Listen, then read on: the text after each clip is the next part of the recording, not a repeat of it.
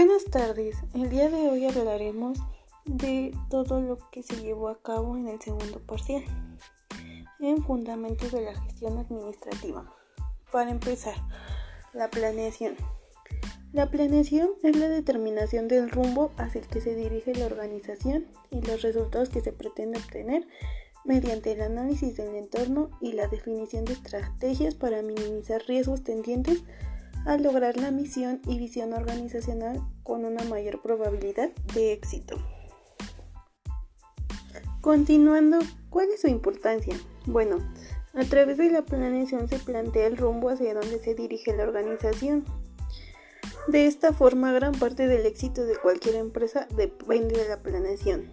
Mediante la planeación se responde a las preguntas ¿qué queremos? ¿Quiénes somos? ¿Hacia dónde nos dirigimos?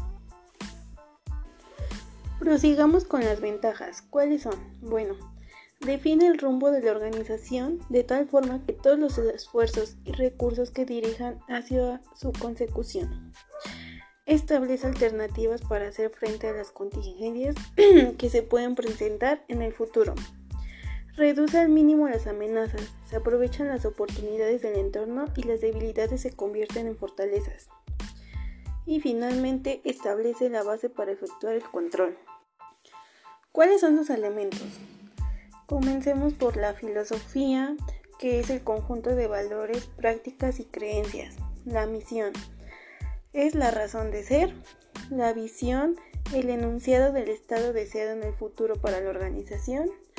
Objetivos estratégicos, resultados específicos que se desea alcanzar. Política, lineamientos generales que deben observarse en la toma de decisiones. Estrategias, cursos de acción que muestran la dirección, programas, se detallan el conjunto de actividades responsables y tiempos necesarios para llevar a cabo las estrategias y por último los presupuestos. La filosofía se encarga de comprender el credo, los valores y el compromiso. Un ejemplo de ello puede ser nuestros principios y valores son los que nos dan la personalidad o la forma de ser. Los valores solo se entienden en conjunto como un complemento integral. Y por último, en el centro de todos como principio fundamental está la persona, origen y fin de nuestra acción. Para llevar a cabo la misión se deben plantear tres preguntas, como lo son, ¿cuál es nuestro valor agregado y ventaja competitiva? ¿Quiénes somos? ¿A qué nos dedicamos? Y para completar, ¿para qué y por qué existe la empresa? ¿Cuál es su propósito? ¿A quién sirve? ¿A qué se dedica la organización? ¿En qué negocios está? ¿Cuál es el valor agregado? ¿Cuáles son o deberían ser los productos principales presentes y futuros? ¿Cuál es la ventaja competitiva?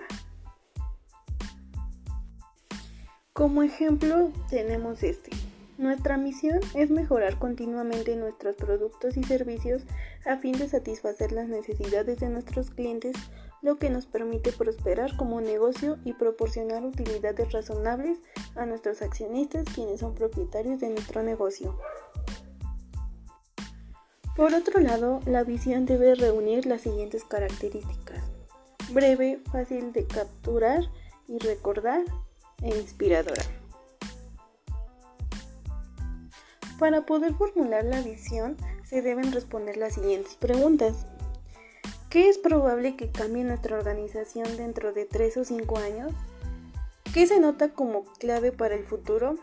¿Qué contribución única se debe de hacer en el futuro? ¿Cuál es la oportunidad de crecimiento? ¿En qué negocio nos veríamos? ¿Quiénes son o deberían ser nuestros clientes? ¿Cuáles son o deberían ser nuestras divisiones? Del mismo modo, los objetivos deberán reunir las siguientes características. Establecerse a un tiempo, a un tiempo específico, determinarse cuantitativamente, su redacción debe iniciar con un verbo en infinitivo. Como ejemplo tenemos lograr una utilidad neta de 15 millones de pesos durante los dos próximos años. Ahora mencionemos qué diferencia existe entre reglas y políticas. La diferencia entre una política y una regla es que las reglas son mandatos precisos que deben acatarse, mientras que las políticas son flexibles. Un ejemplo de una regla sería, los empleados de mostrador deben ser del sexo masculino. Y un ejemplo de política, las edecanes serán mayores de 25 años. Los principios de planeación son los siguientes.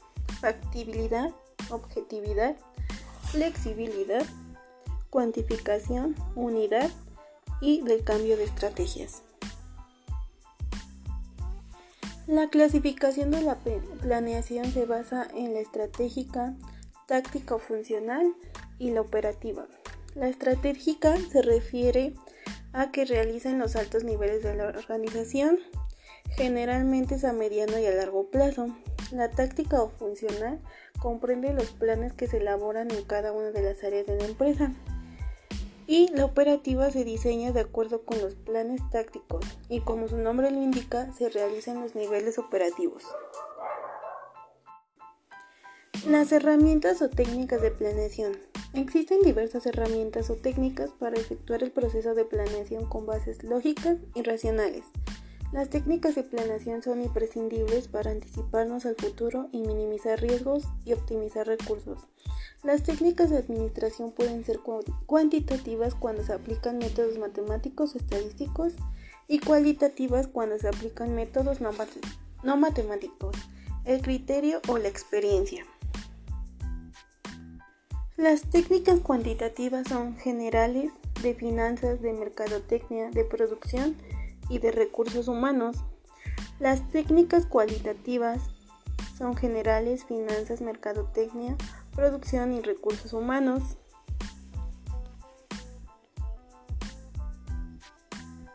Por otro lado se encuentra el análisis FODA, el cual consiste en detectar fortalezas, oportunidades, debilidades y amenazas que pueden afectar el logro de los planes